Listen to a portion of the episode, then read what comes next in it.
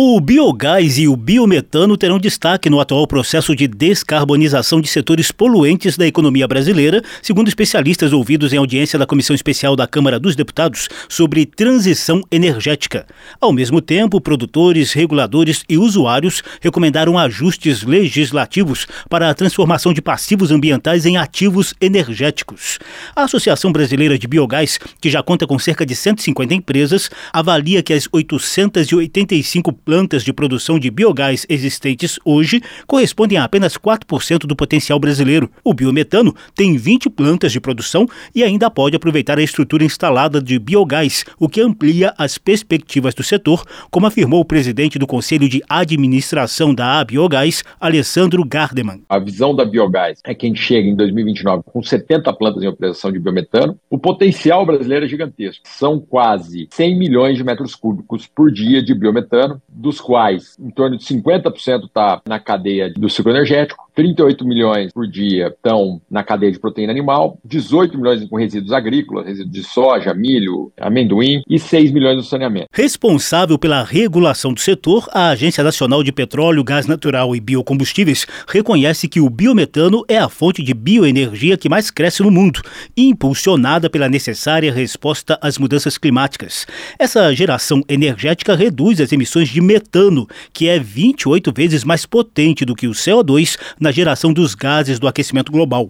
O diretor-geral da ANP, Rodolfo Saboia, elogia o fato de o Brasil também ser destaque mundial na perspectiva de produção de biometano, fundamental para a descarbonização do setor agropecuário. Não há uma bala de prata como solução para a transição energética. Toda tecnologia é bem-vinda, justamente porque não há uma solução única que atenda a todos. Cada país vai explorar suas vocações naturais e as vantagens comparativas de que dispõe. A ANP já revisa as resoluções internas para fomentar a produção de biogás e biometano.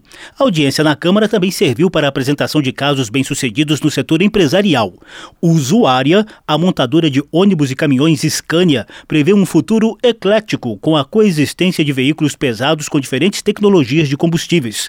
Já a empresa Cocal, uma das líderes do setor sucro energético, mostrou como produz biogás a partir de palha, vinhaça, torta de filtro de cana-de-açúcar, biometano a partir da purificação de biogás, além de açúcar, etanol e biofertilizantes. Segundo o diretor da Cocal, Luiz Gustavo Scartesini, essa produção é reaplicável em todo o país.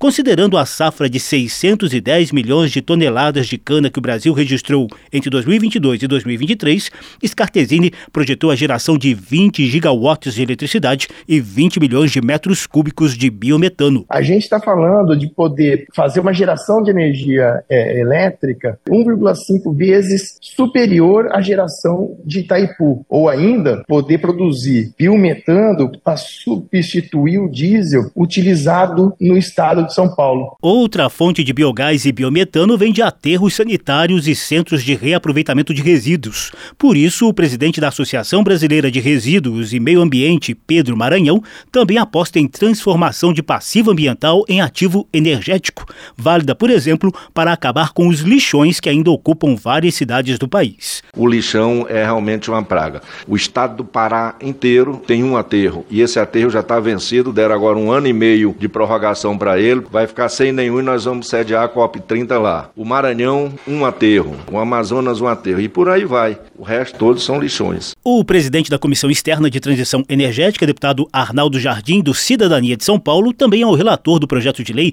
que trata dos chamados combustíveis do futuro.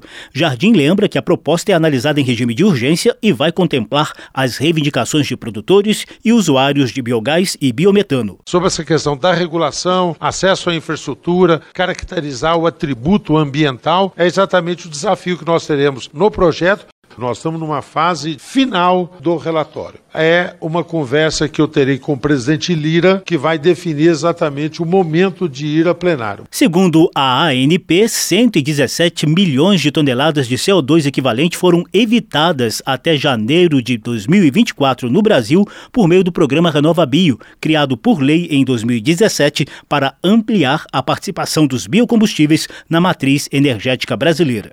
Da Rádio Câmara de Brasília, José Carlos Oliveira.